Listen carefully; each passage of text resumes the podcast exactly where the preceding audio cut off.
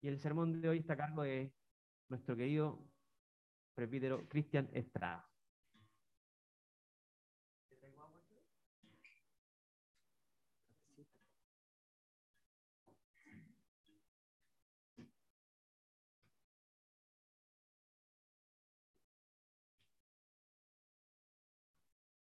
Bien, hermanos.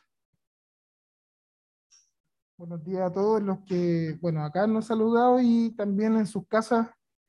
eh, sean ustedes también bendecidos en esta mañana. Hemos tenido ahí algunos inconvenientes con la conexión, aquí un poquito inestable, ha estado un poquito inestable eh, el- la conexión, así que para que tengan un poquito de paciencia los que están en su casa.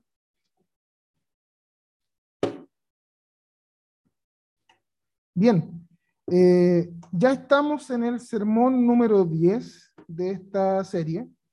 eh, Orígenes, Cristo en el Génesis. Y les voy a invitar a que puedan abrir sus Biblias en el libro de Génesis, eh, precisamente en el capítulo 23. ¿Ya? Capítulo 23.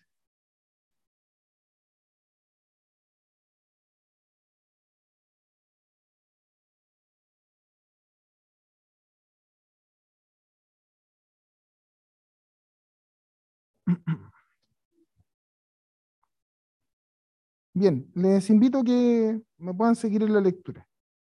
Dice así la palabra del Señor. Sara vivió 127 años y murió en Kiriat Arba, es decir, en la ciudad de Hebrón, en la tierra de Canaán. Abra- Abraham hizo duelo y lloró por ella. Luego se retiró de donde estaba la difunta y fue a proponer a los hititas lo siguiente.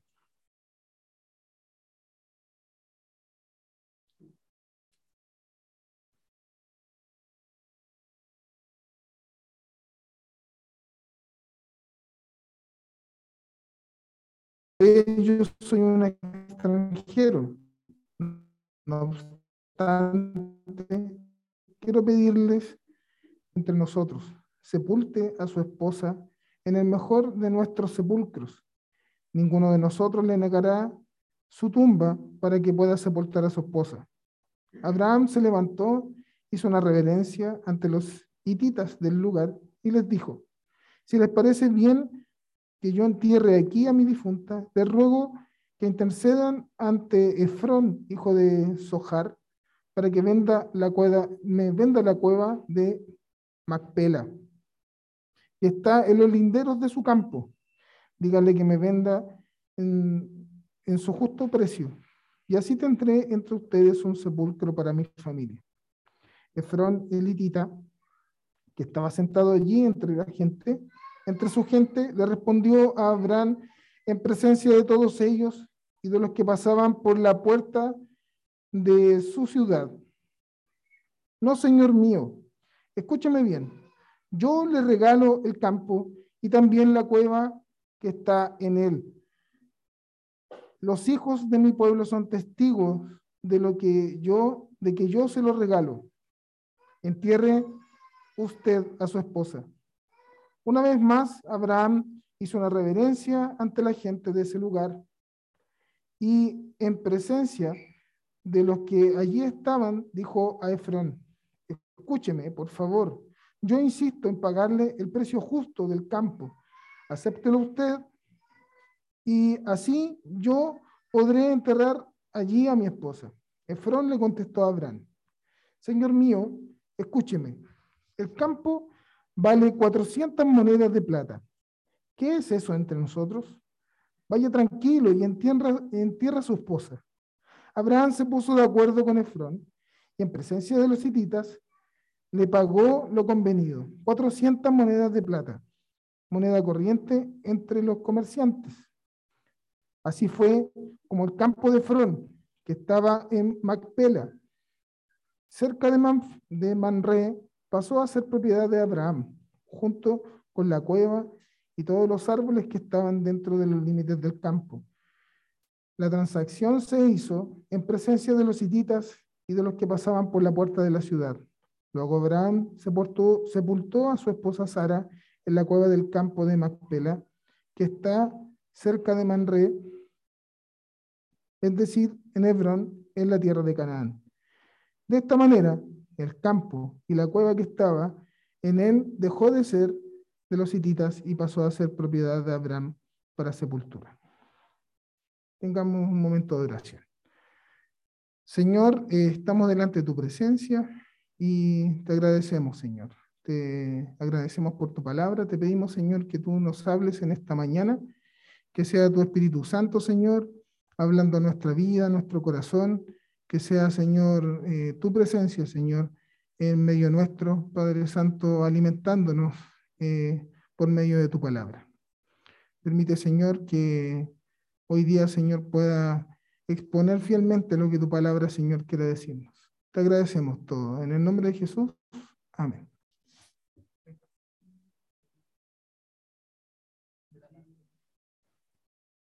Gracias. Bien. Les decía, hermanos, que ya estamos en el sermón número 10 de, este, de esta serie del Génesis. Y hoy día particularmente eh, vamos a ver, ya estamos viendo lo que el capítulo 23 nos habla acerca de algo bien particular, que es el entierro de Sara y la muerte de Sara en particular y el entierro de Sara. Primero, recordemos que la semana pasada, eh, y no precisamente hace una semana atrás, a, partir de este relato, había pasado lo que nos, nos predicaba y veíamos en el sermón eh, de nuestro pastor Vladimir, cuando nos recordaba acerca de esta escena de Abraham y su hijo Isaac, cuando Dios le pide que sacrifique a su hijo. Eh, vimos en ese sermón precisamente que no se trataba ni de la fe de Abraham, ni de la fe de Isaac, no se trataba tampoco de lo eh, que pudiera hacer en ese momento, sino que precisamente se trataba del plan de Dios ejecutándose en la historia de Abraham. Y termina el relato reafirmando y confirmando la promesa de Dios a Abraham eh, después de esta escena. No sabemos cuánto tiempo pasó, porque no lo relata específicamente el texto, no sabemos cuánto tiempo pasó y hoy día estamos en esta escena. Eh, ha pasado un tiempo, eh, Sara tiene 127 años y muere. Y hay un gran dilema. El gran dilema es que no hay un lugar donde poder sepultarla. No hay un lugar físico donde enterrarla. Y eso genera un problema para Abraham, también por la tradición y algunas otras cosas, y vemos, eh, y vamos a ver en este texto algo bien particular y que nos llama, nos podría llamar la atención. En este capítulo completo no se menciona a Dios en ningún momento. No está Dios mencionado y podría parecer que este texto no tiene nada que ver con la obra del Señor, con el plan de Dios, con el propósito de Dios, porque habla de una transacción de un terreno para sepultar a una muerta. Pero venemos precisamente que Dios sí está en cada episodio, no tan solo de la vida de Abraham, sino que también de su pueblo, en donde nosotros somos parte. Entonces, con la muerte de Sara y no nombrando a Dios en medio de esta escena, ¿Se habrá olvidado Dios de su promesa quizás? ¿Será esto un paréntesis solamente? En este sermón entonces veremos cómo Dios actúa soberanamente en cada episodio de la vida de Abraham, incluso en medio de la muerte de su amada Sara. Perdón, hermano, pero me ahogo con esto. Me lo voy a sacar un ratito ya.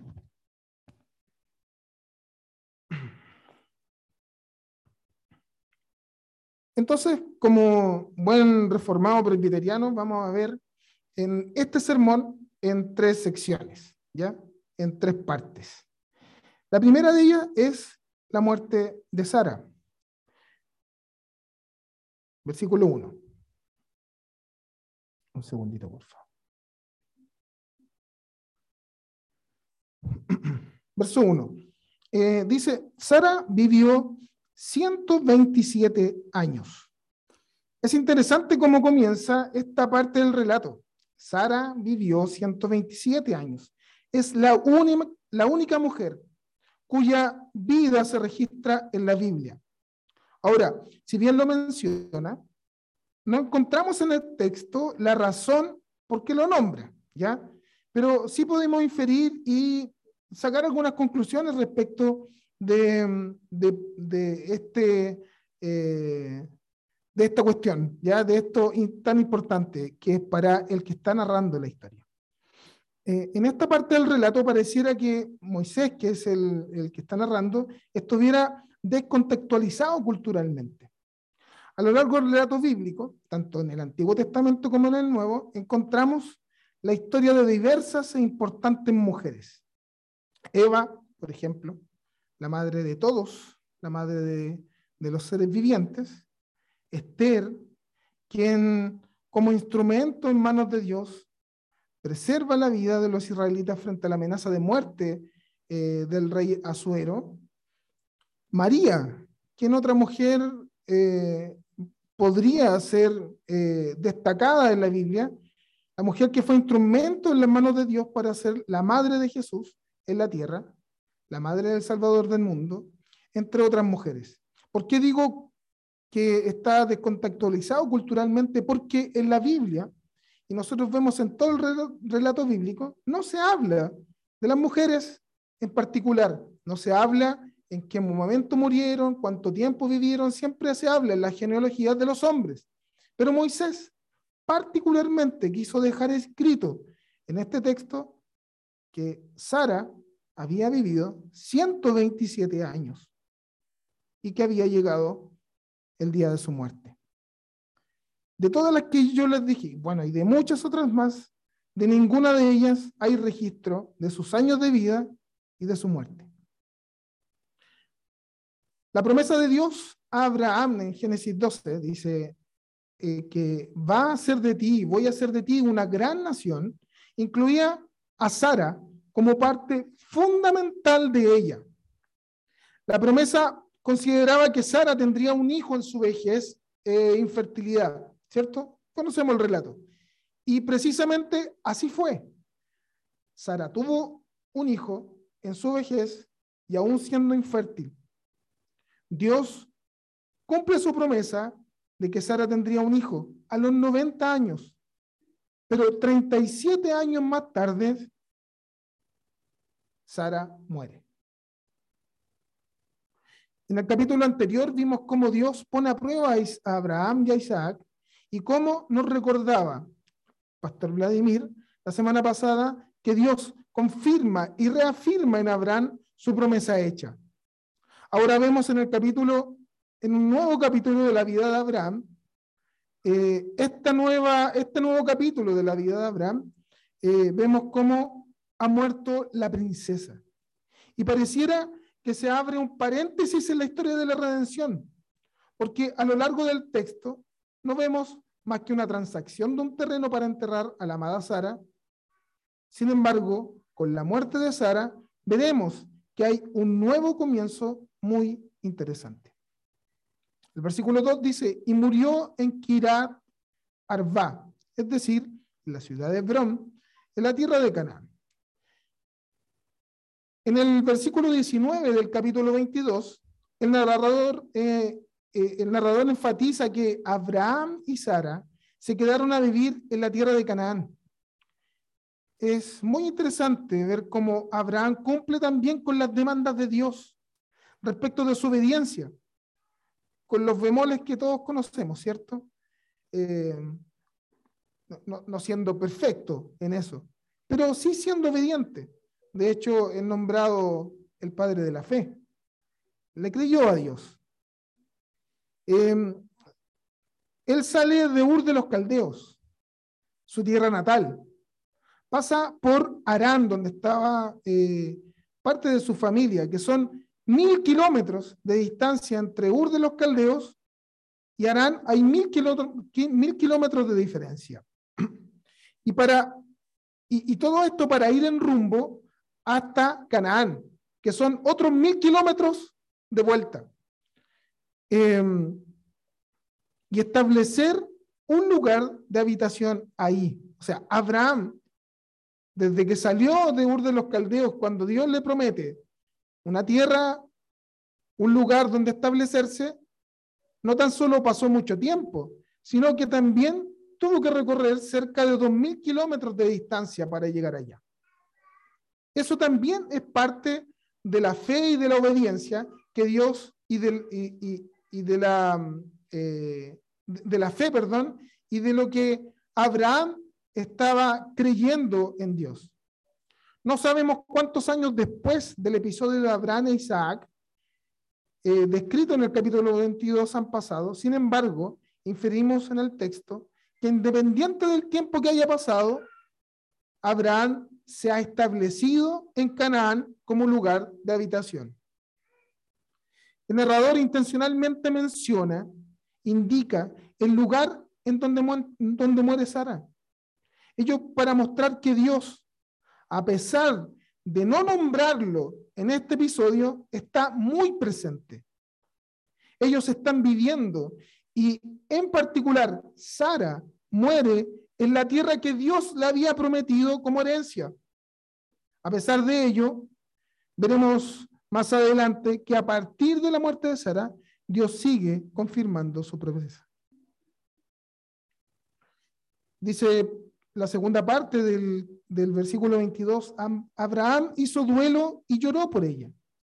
Vemos que Abraham no solo lloró por su amada Sara, eh, por su amada Sara que había muerto, sino que hizo duelo por ella. Esto quiere decir que llevó a cabo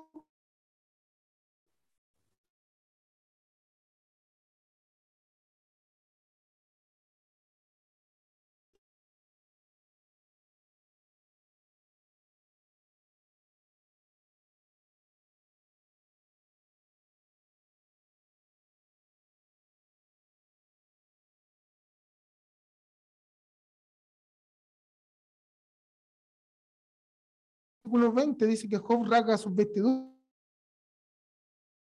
y se rasura su cabeza. En Isaías 22 se le llama a Jerusalén a llorar, lamentarse, raparse la cabeza en señor de dolor y vertirse de silicio.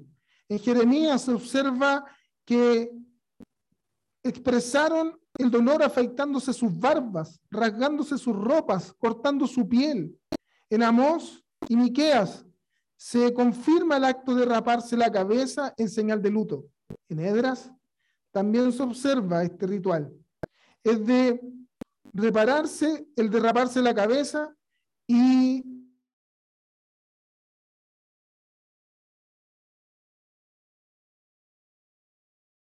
ello del luto y del dolor. Probablemente, como les decía, Abraham cumplió todos estos ritos, ¿ya?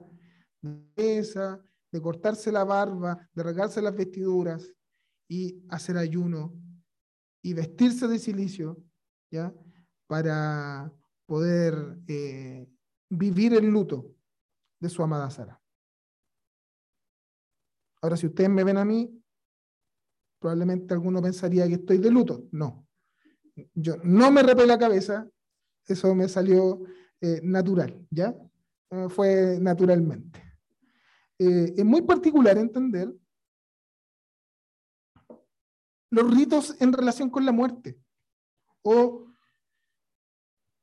cómo nos relacionamos con la muerte. Habitualmente escuchamos decir que hay algo seguro en la vida, ¿cierto? Los impuestos y morir. Hay dos cosas seguras en la vida. Impuestos, pagar impuestos y morir. Eso es seguro. Hay algunos, sí, que se encargan constantemente de evadir lo primero, de pagar impuestos. ¿ya? Eh, toda la vida se han encargado de evadir impuestos y eso, pero eso es como, como un dicho popular, es harina de otro costal, ¿cierto? Hoy día nos vamos a preocupar de que sí hay algo en que nos parecemos. Es que todos estamos, eh, sí hay algo que es seguro, que todos un día nos vamos a morir, salvo que el Señor venga en medio de nuestra vida y seamos levantados junto con Él. Si no fuera así, estamos ya eh, está escrito que nosotros hemos de morir. Pero cuando hablamos de la muerte tenemos formas distintas de enfrentarlas. En Chile, particularmente en el campo de Chile, no tan solo en el sur, sino que en el norte, en, zonas más campestres, la muerte es significado de duelo, de dolor, pero también de agradecimiento, de reencuentro y sobre todo de comida. Sobre todo de comida. Hace como unos tres años atrás, no más, cinco años más o menos, eh, falleció la abuelita de la Ruti eh, en el sur. Y, y, cuando estábamos allá, bueno, fuimos a visitarla porque estaba muy enferma nomás. Y cuando estábamos allá, falleció la abuela de la Ruti. Pero inmediatamente, yo diría, no sé, a la media hora, ya la casa estaba llena, había mucha gente, fueron todos a visitar a, los deudos, y, en la tarde ya habían un par de corderos que se estaban asando y, corrían eh, la carne para allá y para acá.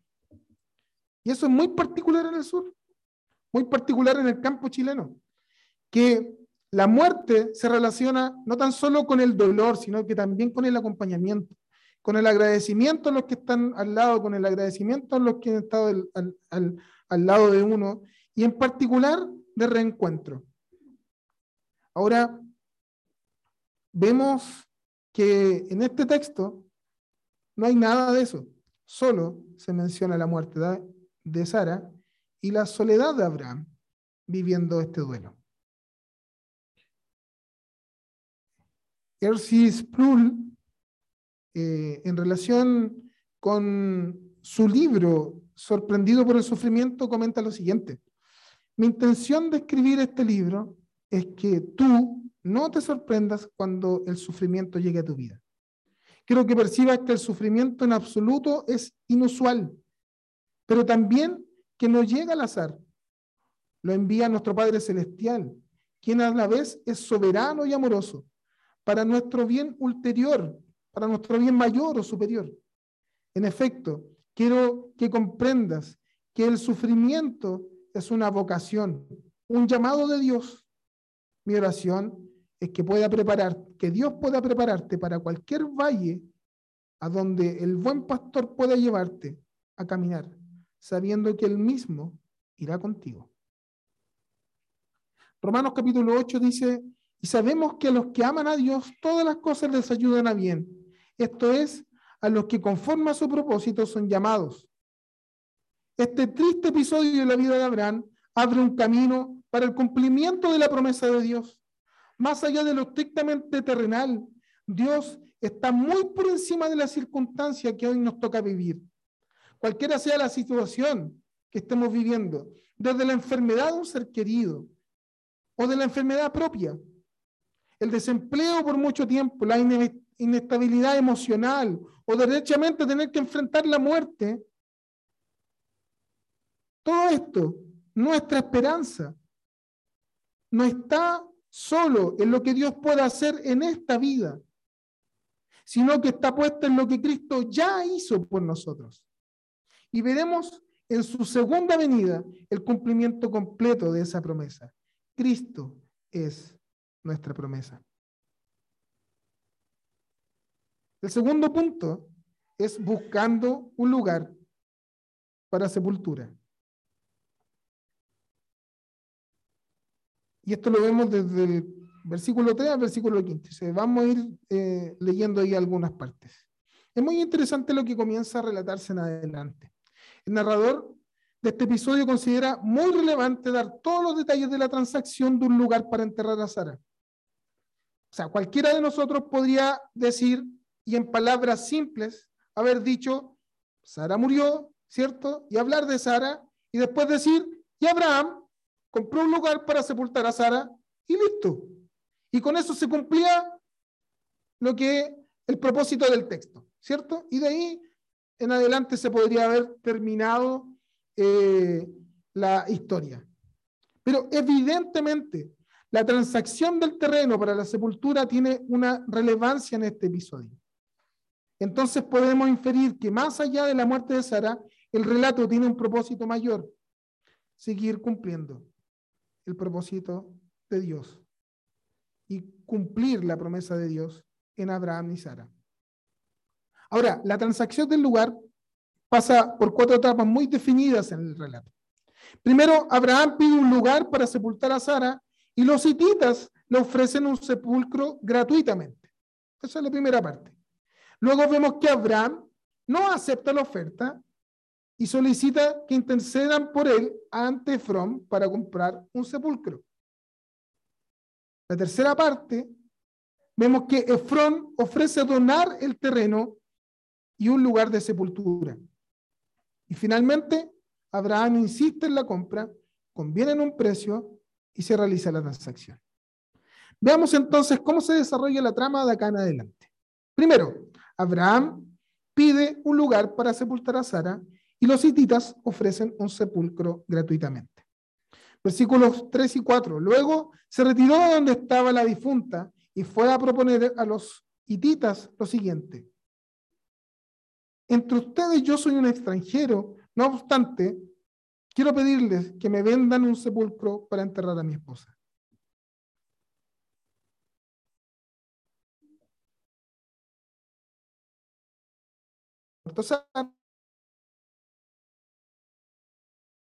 estaban en la tierra de Canaán, pero no poseían ninguna propiedad allí. Como un extraño y un extranjero, Abraham no tenía derecho a comprar tierras. Seguramente Abraham no enterraría a Sara, la princesa, en una tumba cananea. Allí pronto sería olvidada. Abraham reconoce que él es un extraño y un extranjero entre ellos, una persona que no tiene derecho a la propiedad.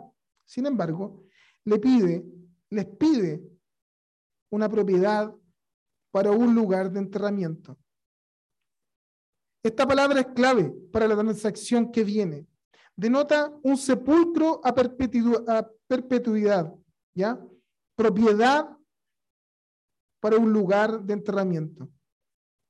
En Génesis, la palabra propiedad o posesión se remota a la promesa del pacto de Dios con Abraham. A ti y a tu descendencia les daré en posesión perpetua toda la tierra de Canaán, desde ahora que desde ahora andan peregrinando. Entonces, parece que Abraham está pidiendo la propiedad de un terreno para su uso permanente como cementerio y no solo para sepultar a Sara de manera permanente. Para Abraham era importante enterrar a su esposa porque en el Antiguo Oriente enterrar a los muertos era considerado un acto de misericordia, el último honor rendido y un deber imperativo de la familia. Al parecer, la tradición con respecto a la sepultura de un difunto en la época era que el cuerpo sea expatriado y sea sepultado en su tierra natal. Sin embargo, Abraham, que había creído en Dios, ya había sido confirmada la promesa quiere sepultar a Sara en Canaán, por lo demás en la tierra que Dios les prometió como heredad. Verso 5 6 dice, los, los hititas le respondieron, escúchenos Señor, usted es un príncipe poderoso entre nosotros. Sepulte a su esposa en el mejor de nuestros sepulcros. Ninguno de nosotros se negará, le negará su tumba para que pueda sepultar a su esposa. En este versículo 5, los hititas le respondieron que ellos le darían, le cederían una sepultura para su esposa, el mejor de los sepulcros.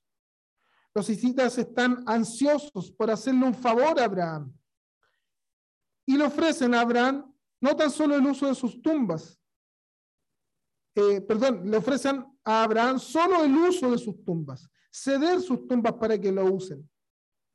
pero no como una tenencia perpetua. Entre ellos, probablemente, después de un tiempo, los hititas podrían usar la tumba nuevamente como propietarios. Después de un tiempo, después de los años, podrían volver a usar esa tumba. Lo que no quería Abraham justamente. Esto claramente no satisface las expectativas de Abraham. Respecto de un lugar para sepultar a su esposa, probablemente no está en la mirada de Abraham. En lo particular, en ese momento, comprar una posesión para así dar cumplimiento en parte a la promesa de Dios. Pero efectivamente esta transacción es un paso importante en la ejecución del plan de Dios con Abraham y el cumplimiento de su promesa de herencia. Por otra parte, Abraham no está satisfecho con el préstamo de una tumba. Es más, ya ha seleccionado un lugar perfecto y está dispuesto a pagar por ello. La segunda parte de la transacción, Abraham no acepta la oferta y solicita que intercedan por él ante Efrón para comprar el sepulcro. Versículos 7 al 9. Abraham se levantó, hizo una reverencia ante los hititas en el del lugar y les dijo, si les parece bien que yo entierre aquí a mi difunta, les ruego que intercedan ante Efrón, hijo de Sojar, para que me vendan la cueva de Maspela, que está en los linderos del campo, de su campo. Díganle que me la vendan en un justo precio, y así tendré entre ustedes un sepulcro para mi familia. En señal de agradecimiento, de respeto, de gratitud al favor que estaban ofreciendo, Abraham hace una, una reverencia a los hititas por la oferta que le habían hecho. No obstante, Abraham entendía que por ser extranjero en ese lugar, no podrían comprar un lugar ahí, a no ser que los hititas, que amablemente ofrecieron el lugar para sepultar a Sara, podrían hablar con Efrón, el dueño del lugar que Abraham había visto.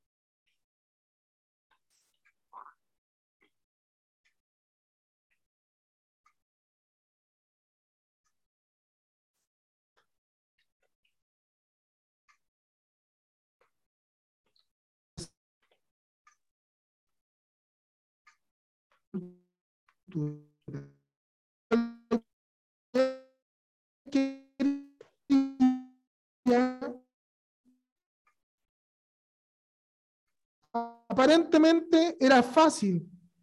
Y todavía podía usar el resto del campo. Solo él compraría la cueva. ¿Qué mejor oferta, cierto? Veamos lo que pasa más adelante. La tercera parte de la transacción. Efrón ofrece donar el terreno y lugar de sepultura. Versículos 10 y 11. Efrón el hitita que estaba sentado allí entre su gente le respondió a Abraham en presencia de todos ellos, de los que pasaban por la puerta de la ciudad, Señor mío, escúchame bien, yo te regalo el campo y también la cueva que está en él. Los hijos de mi pueblo son testigos de que yo se los regalo. Entierre usted a su esposa. Efrón responde públicamente a la solicitud de Abraham y aumenta las apuestas le ofrece a Abraham el campo y la cueva. Tres veces le ofrece a darle el campo y la cueva a Abraham. Probablemente una cuestión de cortesía oriental, ofreciendo dar cuando realmente está proponiendo una venta. O efectivamente, sí está ofreciendo un regalo para Abraham. No lo sabemos realmente. Hasta ahora. La idea real ¿Cuál era la idea real de Efrón? Abraham recibe una oferta aún mayor a la anterior, a la anterior. No solo podría enterrar a su esposa en un lugar que le habían que, que, le podían eh, ceder, sino que ahora la podía enterrar en el lugar que él había elegido, sino que también le ofrecían ceder el campo completo. Pongámonos en el lugar de Abraham estamos desesperados por enterrar a un ser querido, no tenemos dónde, y alguien viene y le ofrece un lugar y le ofrece gratuitamente el lugar y todo el terreno donde está el lugar donde puede enterrarlo. O sea, yo en el lugar de Abraham acepto, por mal. Voy a estar pagando por un lugar si me lo regalan. Imagínense bien, una iglesia nos dice, un, un, propietario en Puente Alto nos dice, hermanos de Puente de Vida, ¿saben qué les quiero regalar un lugar? No, nosotros queremos pagar. ¿A dónde? Vamos, gustoso, ¿o no, Víctor? Al otro día estamos allá. El primer asado, lo inauguramos. Pero algo pasaba acá. En algunos trabajos, en Chile en particular, bueno, y, también en el mundo, en realidad, en algunos trabajos es muy habitual recibir algunos regalos de los proveedores, de quienes, eh, de, de las partes cuando se cierra un contrato, por ejemplo. Eso, aunque es parte de una mera formalidad en algunas ocasiones, podría también transformarse en un instrumento de compromiso frente a futuros proyectos. Y, cuando hablo de esos regalos, de, un cierre de un contrato, no estoy hablando de un llavero y de un lápiz que nos regalan cuando de repente va un proveedor a la oficina. No estoy hablando de eso. Estoy hablando de, de viajes, de una propiedad, de dinero. Estoy hablando de vacaciones pagadas, porque eso sí se hace, aunque no lo crea. Se cierran contratos y se hacen y se dan estos regalos. Em, posiblemente Abraham, conociendo la cultura oriental, viviendo ahí, sabía que este regalo podría transformarse en tener que pagar un precio aún mucho mayor en el futuro. Una deuda ética con los hititas podría costarle caro. Entonces veremos por último la cuarta parte de la transacción. Abraham insiste en la compra. Conviene un precio y se realiza la transacción. Veamos, capítulos, versículos 12 y 13, perdón.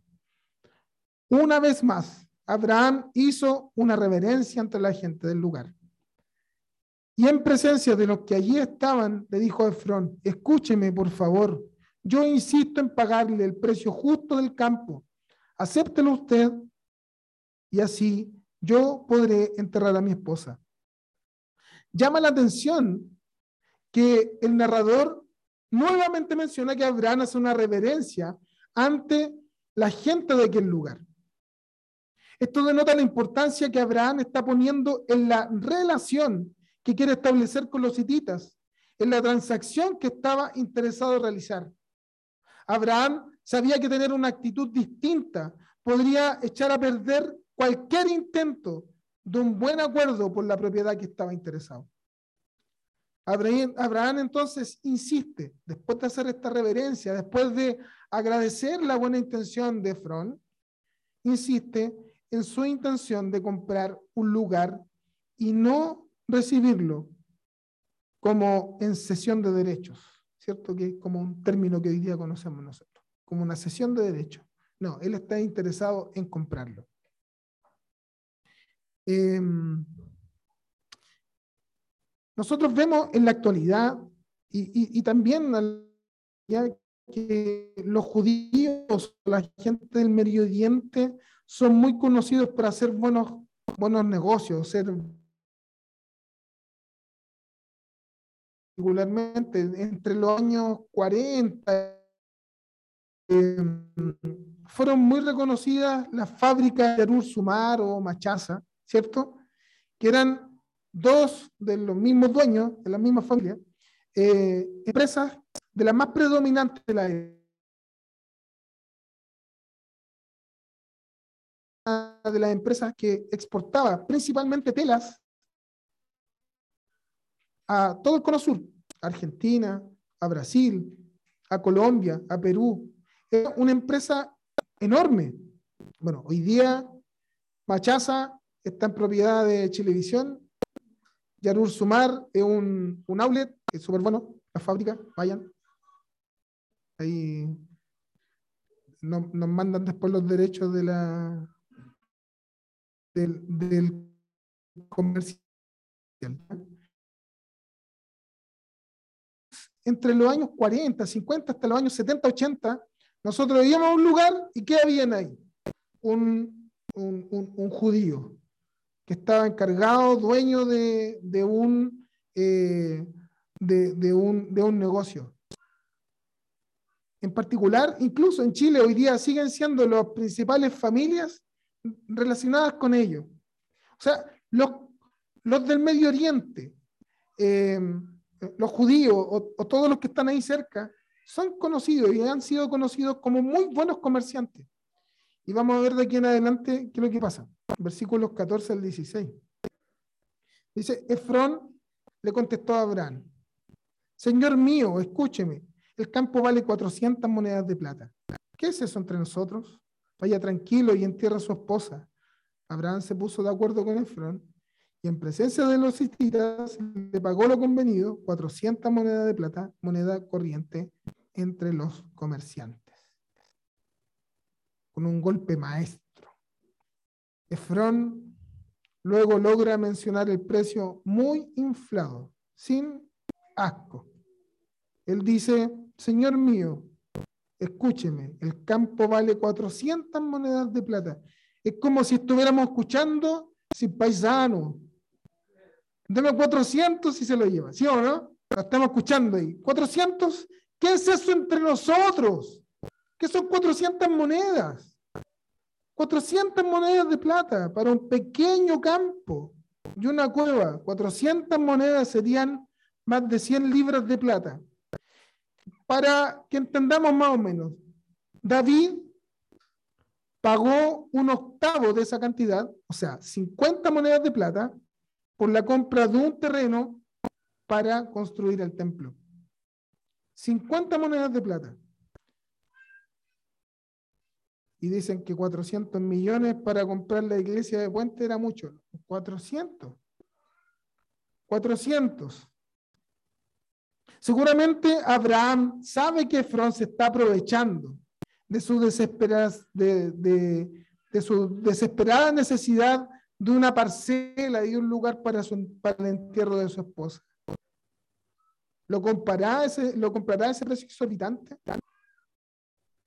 La costumbre de la época era que precisamente los comerciantes, estos comerciantes del Medio Oriente, ponían un precio y la otra parte empezaba a regatear. No, 300. No, 350. ¿Han visto el precio de la historia? es muy, son muy malos esos programas, pero, pero entretenido ese, ¿ya? El precio de la historia. Algo así como eso, en el History Channel. Eh, empiezan a regatear. O, acompañan a mi papá a la feria, por ejemplo. Ahí van a ver un buen regateador.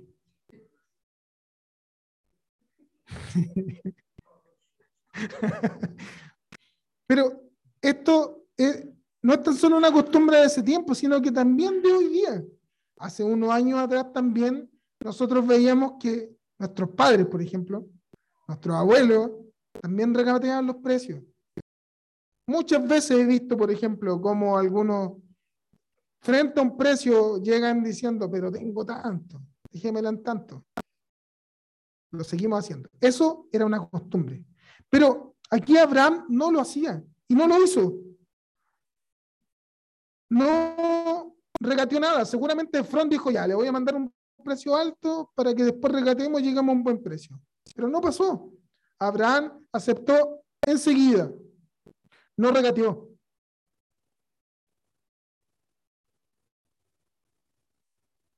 Efrón había mencionado la palabra mágica, una propiedad. Pero él podría haber significado o, haber entregado solo un pedazo de tierra. Pero para Abraham y más tarde para Israel es una propiedad perpetua. Significa la tierra prometida o parte de la tierra prometida. Por otra parte, Dios había bendecido ricamente a Abraham. 400 ciclos o 400 monedas de plata no era gran cosa para él finalmente. El versículo 16, en el versículo 16 indica que Abraham estuvo de acuerdo con Efrón y Abraham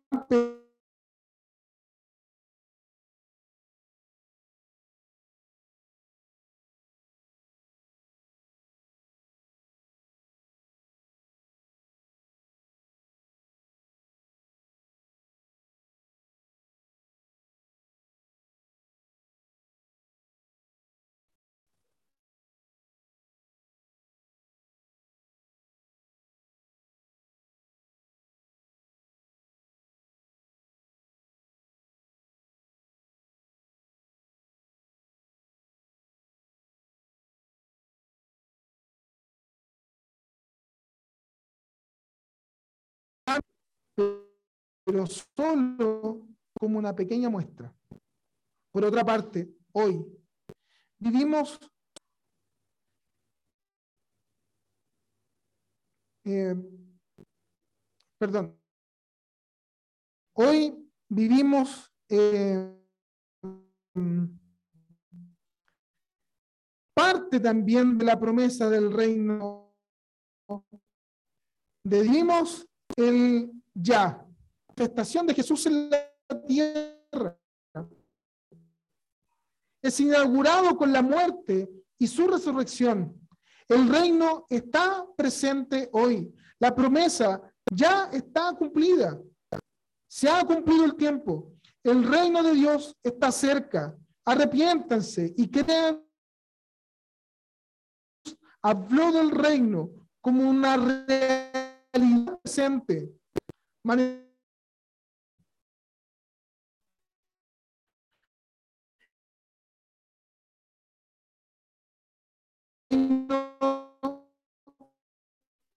es algo que también debemos esperar en el futuro. Hoy en la atención del ya, vivimos efectivamente el reino, gozamos efectivamente de las bendiciones del reino, de la salvación, la gracia, el perdón, el amor de Dios. Pero todo eso como un anticipo de lo que viviremos en la manifestación gloriosa del reino de Dios consumado en la segunda venida de Cristo, en donde la promesa de la herencia perpetua hecha a Abraham será completa en Cristo Jesús, nuestro Señor. La tercera parte y final es una herencia permanente.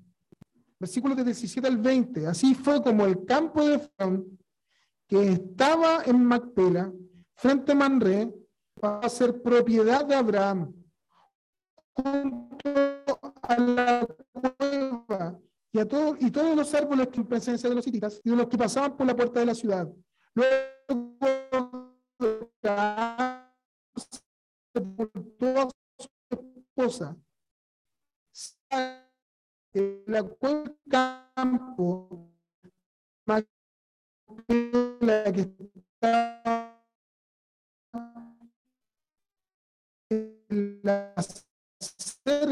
Que, está cerca de la historia finalmente ha terminado. La historia que comenzó con la muerte de Sara en la tierra de Canaán termina con el entierro de Sara en la misma tierra de Canaán. Pero el narrador agrega un resumen importante sobre el significado de esta narrativa para Israel versículo 20 dice, de esta manera, como afirmación, de esta manera el campo, la cueva que estaban en él dejaron de ser de los hititas y pasaron a ser propiedad de Abraham. Su propiedad permanente. Finalmente Dios le ha dado a Abraham un punto de apoyo en la tierra prometida. Dios está comenzando a cumplir su promesa al dar a Abraham y a su descendencia toda la tierra de Canaán como una propiedad permanente, según lo que dice Génesis capítulo 17, verso 8.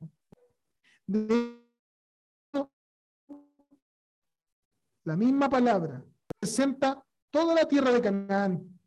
Dios está Israel un pago inicial, una parte, una especie de anticipo de lo que está por venir. Macpela representa las primicias por así decirlo. Toda cosecha seguramente seguirá. Israel está familiarizado, por supuesto, con el requisito de Dios que le den a Dios las primicias. Pero cuando Dios le da a Abraham una posesión perpetua en Canaán, es Dios quien está dando las primicias. En el tiempo de Dios, toda la tierra será de ellos. El Señor está comenzando a cumplir su promesa de una patria para su pueblo. Más tarde, un tiempo después, Abraham será enterrado en su propia posesión en la tierra, en la tierra prometida, en el capítulo 25. Y aún más tarde, Isaac, Rebeca, Lea y Jacob. Durante los siglos, esta tumba de sus antepasados y madres en Canaán fue un testigo silencioso para Israel de que el Señor había comenzado a cumplir su promesa de una patria para su pueblo. Incluso José hace que los israelitas en Egipto juren que cuando Dios venga a ti, levantarán mis huesos de aquí y los llevarán allá. Desea ser enterrado en la tierra prometida.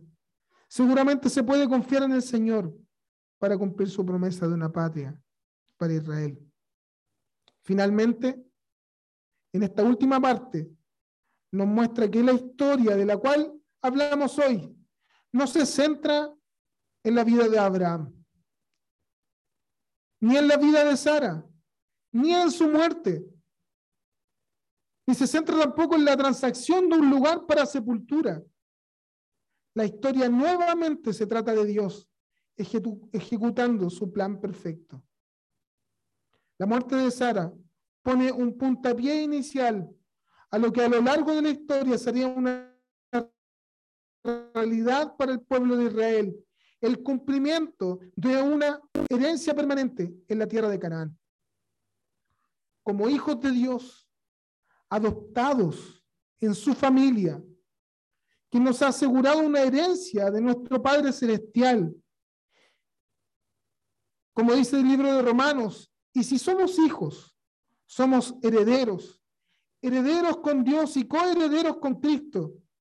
Pues si ahora sufrimos con Él, también tendremos parte con Él en su gloria. Esta herencia celestial es el propósito y la voluntad de Dios para nosotros. Recibimos la promesa de una herencia al escuchar,